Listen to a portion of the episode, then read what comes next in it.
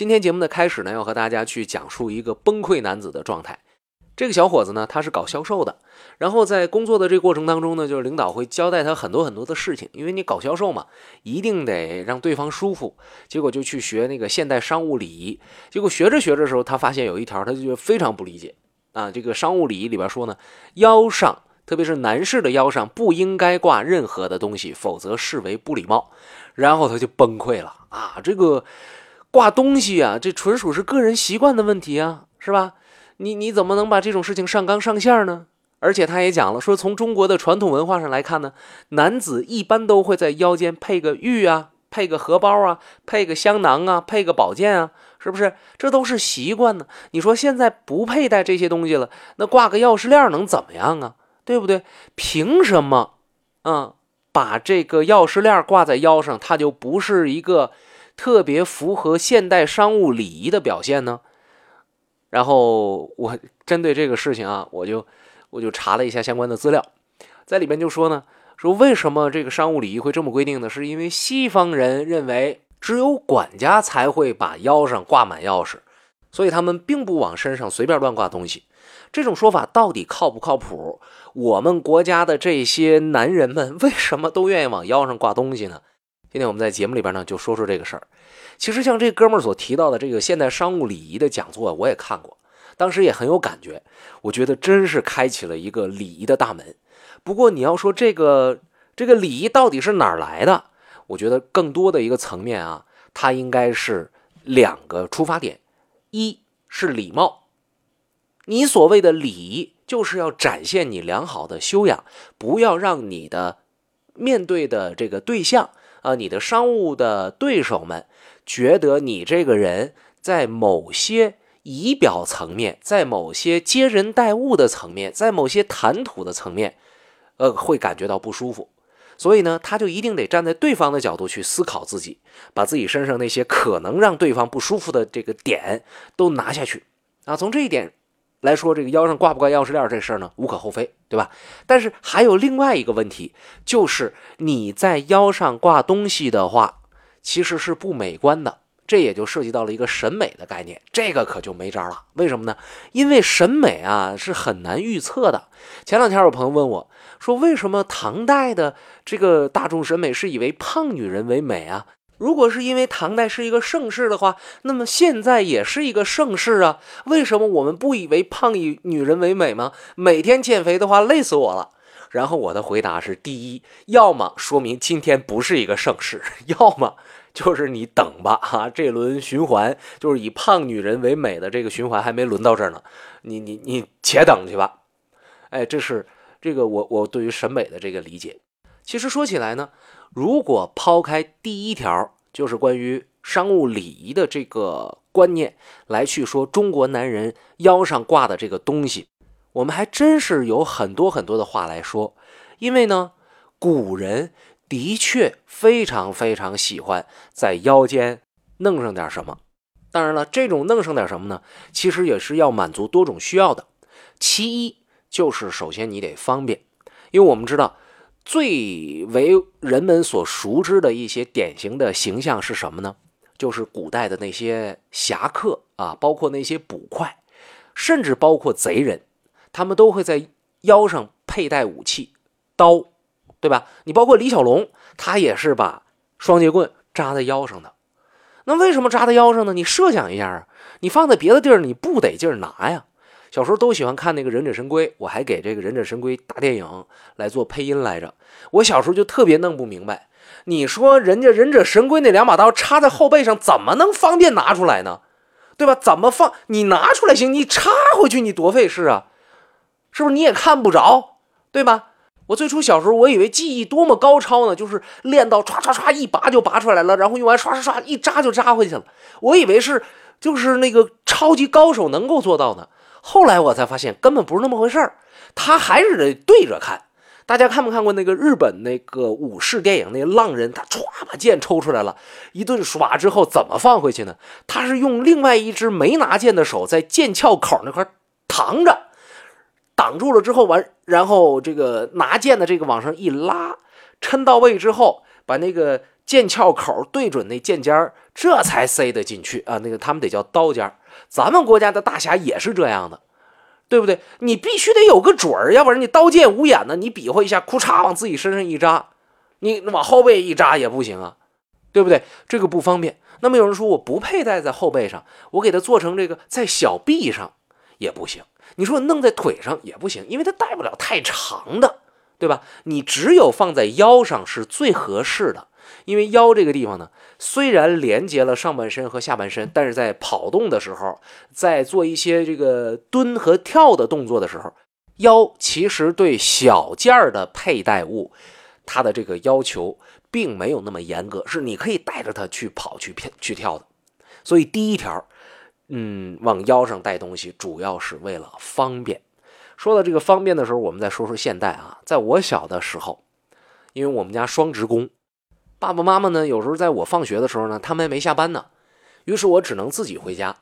那你自己回家，你若没有钥匙，你就开不了门。于是这个钥匙得怎么办呢？为了防止它丢，小孩嘛，这兜里边一掏就掏没了。就把它穿在一个绳挂在你的脖子上，当然那钥匙不能太多，就一个，就是你进大门就行了。那个时候也没有什么楼宇安全门的这个状态，家里边有个防盗门，这就挺好挺好的。哎，这也是为了方便，对吧？但是后来呢，随着年龄的增长，家里人对我的信任更多了一点，就是这个钥匙啊，不光只有家的大门钥匙了，家里边环境好了之后呢，里边又安了一扇门，就是两门的钥匙。然后呢，随着这个有两个门之后，我上学呢，呃，这个距离也变远了，我需要骑自行车，所以得有一个自行车的钥匙。那么自行车你拿回来，你为了怕丢，你还得把它链在链条上，或者锁在当时我家有一小棚子，我得把它锁在小棚子里。那么这钥匙就变成了最少四把。这四把钥匙你要都挂在脖子上，你一天不用干别的了，你走道都叮叮当当，而且坠脖子呀。那时候家长还觉得你挺挺好的一个小孩啊。这个初中的男生也就一米六都不到的个头，你万一把这个头给坠下去怎么办呢？就把那东西呢做成一个整个的钥匙链放兜里，但是怕丢怎么办？就弄一个像班带扣的一个东西穿在腰带上，就挂在腰上。再往后呢，发展过什么呢？哎，发展过那种带活扣的，可以把它挂在裤子的 bandar 上。哎，那时候我特别的得意。哎，每天我穿着这个小裤衩呃，不是小裤衩就是小短裤。然后穿着那个呃小衬衫，然后扎个红领巾，背着一个双肩背，我觉得特别的帅气。然后腰上一走一过，对我那时候还是班级干部，还有班里边的钥匙。然后一走道的时候呢，这钥匙就会出声，哎，我听这个声，我觉得特别开心，因为我可以，我可以管理这些东西了。我是成年，我或者叫我是大孩子了，我懂事了，我离成年人越来越接近了。这是每一个孩子当时都有的想法。甚至有的时候呢，我为了让这个声音更大一点，我会我会颠起来走，你知道吧？那小孩一一一走一颠那个劲儿，我我小时候就那样。所以当时在我的心目里边呢，腰上挂钥匙不仅仅是方便，它还是一个身份，还是一个炫耀。这个心理，在一个上初中左右或者初中之前的一个孩子身上体现的淋漓尽致。那么，我们以孩子的这个心啊，因为我们都去讲孩子，他这个比较单纯，他那个想法都是非常直接的。再去看看大人的心啊，再去看看古人的心，其实这个腰上挂东西这件事儿就非常明了了。古人在腰上挂东西，也就是为了这几点：一个是方便。我们刚才说了，另外一个就是炫耀，炫耀什么呢？炫耀自己的身份，炫耀自己的地位，炫耀自己的财富。那么怎么炫耀呢？我们知道，在中国古代啊，呃，这个有这样的一种说法，叫做“君子无故玉不去身”呐。啥意思呢？就是他总得带着玉，而且带着不止一块。说当时呢。要带到一个什么样的程度呢？就像咱们现在带钥匙链似的啊，就一走动，你身上带的这个玉就发出叮叮当当的这个响声。那么我们说古人他同样赏心悦目，所以这是他佩戴玉的初衷，就是个人感受，我舒服，我爽，我有钱，我能买得起玉。但是随着阶级的出现，就出问题了，人们呢，呃，会把这个玉。会把这个本来就已经是有钱人、是贵族、是富豪才能够佩戴得起的这种玉，赋予了一个就是在我看来特别神奇的意义。那就是认为玉代表了君子的德。这话也不是别人说的，是孔子说的啊，在《礼记》里边有说了，说孔子呢，有人问他说，那个敢问君子贵玉而见民何也？这民呢，也是一种石头。其实玉的本质是什么呢？就是石头，对不对？这个只不过呢，后来人们把这种好石头，把这种质地的石头，就单独就提出来这么一个概念。这个人就问了，说：“你看，君子他不喜欢您这种石头，而喜欢玉，是不是因为玉比较稀少？是不是因为玉比较贵重呢？”孔子说：“不是那么回事，非也，非也啊。”这个玉呢，有很多种美德，叫夫羲者，君子比德于玉焉。开头温润而泽，人也；缜密似利，知也。就是他后面一大堆罗列出玉所具有的这种美德，然后得出一个结论，叫言念君子，温其如玉，故君子贵之也。啊，就是因为这种美德，君子才喜欢玉，并不是因为它稀少。那么我们知道，虽然这也是一个个人看法，对吧？但毕竟孔子的这个学识和他的见地和普通人不一样。那玉本来就受人们的关注，再加上孔子有了这番言论之后，再加上后来呢，这个儒家呢为统治阶级所推崇，那孔子说的话，那这那真是金科玉律了。对不对？所以呢，人们越来越得意玉，那恨不得把身上都带上，到处都有玉。可是朋友们想一想，你说身上能往哪儿带？女孩子还行，还可以带个簪子，哎，头发上扎点什么？你说男的扎那么多簪子，你东方不败呀，对吧？这是不行的，所以只能带什么呢？哎，呃，带点镯子呀，带点这个玉牌呀，放在这个脖子上。但是还是总觉得不过瘾，因为你脖子上戴的东西，它早晚它它也是一个一一个问题。你戴不了多少，你戴俩的叮当的创，你脖子才有多大呀，是吧？你戴耳朵上，呃，你戴这个手上，你戴脚上都好像不过瘾，唯独一个地儿特别好，就是腰上。于是人们呢就想了 N 多种办法往腰上装饰，一个是把那个。玉啊，做成坠子可以系在腰上，可以系好多个。朋友们看过那个草裙舞吧？草裙舞就是挂腰上那个草裙编的啊，拿草编的那个裙子，那草都是一绺一绺的。我感觉啊，你能编出多少绺草放在裙子上跳舞，你就能弄出多少绺竖竖下来的这个绳去系玉放在你的腰上。反正咣啷咣啷咣的，你管它好不好看呢？也许你是土豪。是吧？当然，这是我我一个现代人的一个戏谑的想法去说这个事儿。真正人古人佩戴玉呢，他要讲究雅致，不能弄得忒多了。哎，你就你就佩戴那种悬挂的，你这整整两个就行了。你弄太多也不好看。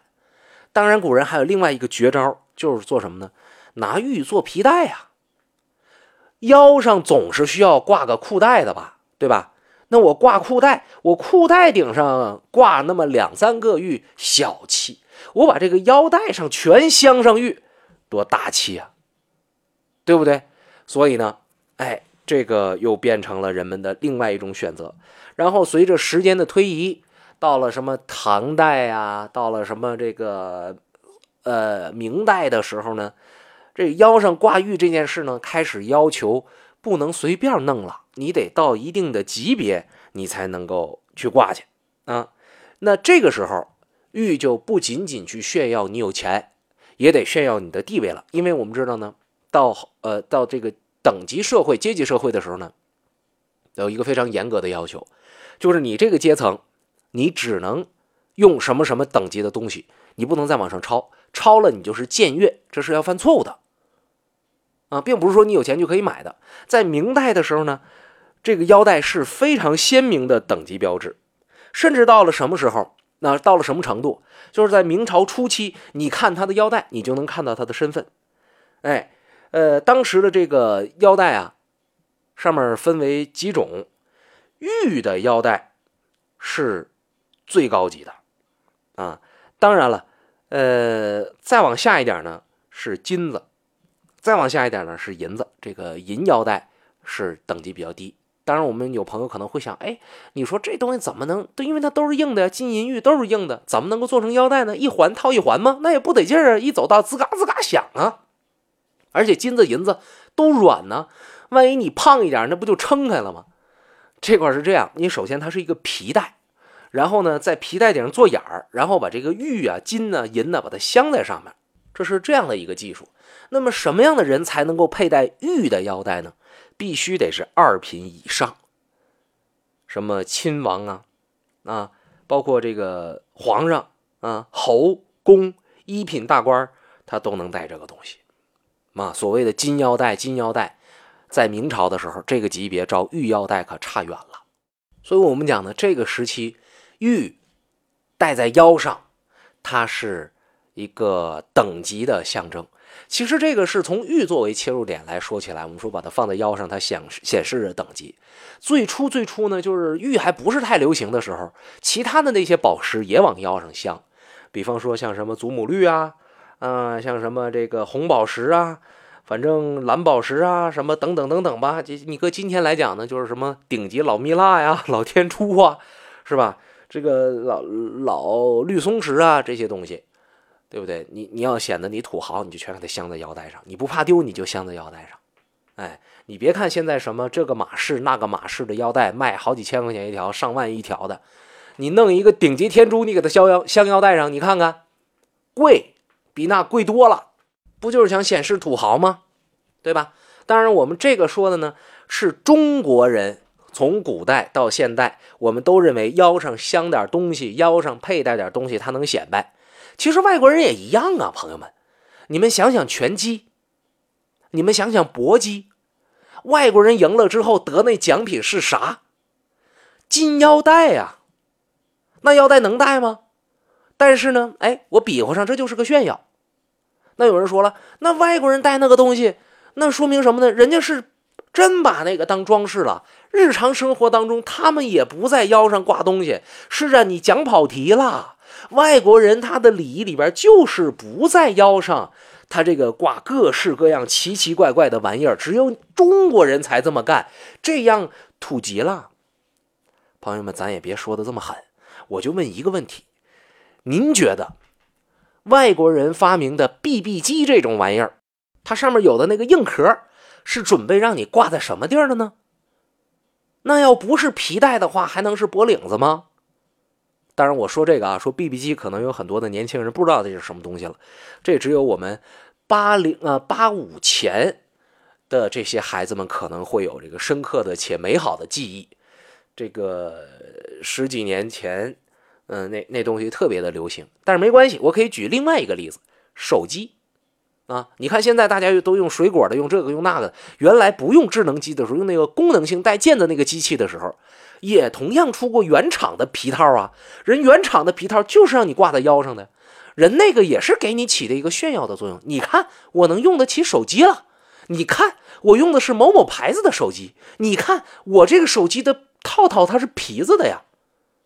你以为这玩意儿它都是中国产的吗？跟您讲，原来的手机它不是国产的，都是外国进口的，摩托什么什么，诺基什么三什么。对不对？那时候哪哪有什么水果机啊？像现在的，是不是？那你能说外国人生产的这个原厂的皮套，他就不往腰上套吗？别犟，行吗？哎，说到这儿，有朋友肯定还说，肯定不往腰上套。行，这样咱们玩一个打脸的游戏吧，好吗？我给大家准备几张图片，你看看，你你看看，你你就知道这个答案了。哎，我我得留个悬念，这里边的这个图片的主角挺有分量的啊。这个悬念呢，希望大家能够自己去发现。呃，今天节目的关键字俩字儿腰带，注意腰带，然后把它发送到我们的微信公众账号上，您会得到一个自动回复，在那里边有我精心为大家准备的图片。还没有添加到施展侃历史微信公众账号的朋友呢，请赶快拿出您的手机，然后打开微信，在搜索朋友这一栏呢，或者要添加朋友这一栏呢，搜索中文实名施展侃历史，找着之后。请添加关注啊！注意，诗是诗歌的诗，展是大展宏图的展。添加关注之后，就来回复今天节目的关键字吧。腰带，别回错了。同样，我也希望大家呢，就是不要取消关注，因为我基本上经常会在节目里面来设置关键字的交流和互动。你也可以在这儿给我留言啊。今天节目关键字是腰带，你试了吗？想和施展聊一聊听节目的感受，想看看节目当中的互动素材，欢迎关注“施展侃历史”微信公众账号，请用微信搜索中文实名“施展侃历史”。诗是诗情画意的诗，展是大展宏图的展。施展侃历史，我在这儿等你。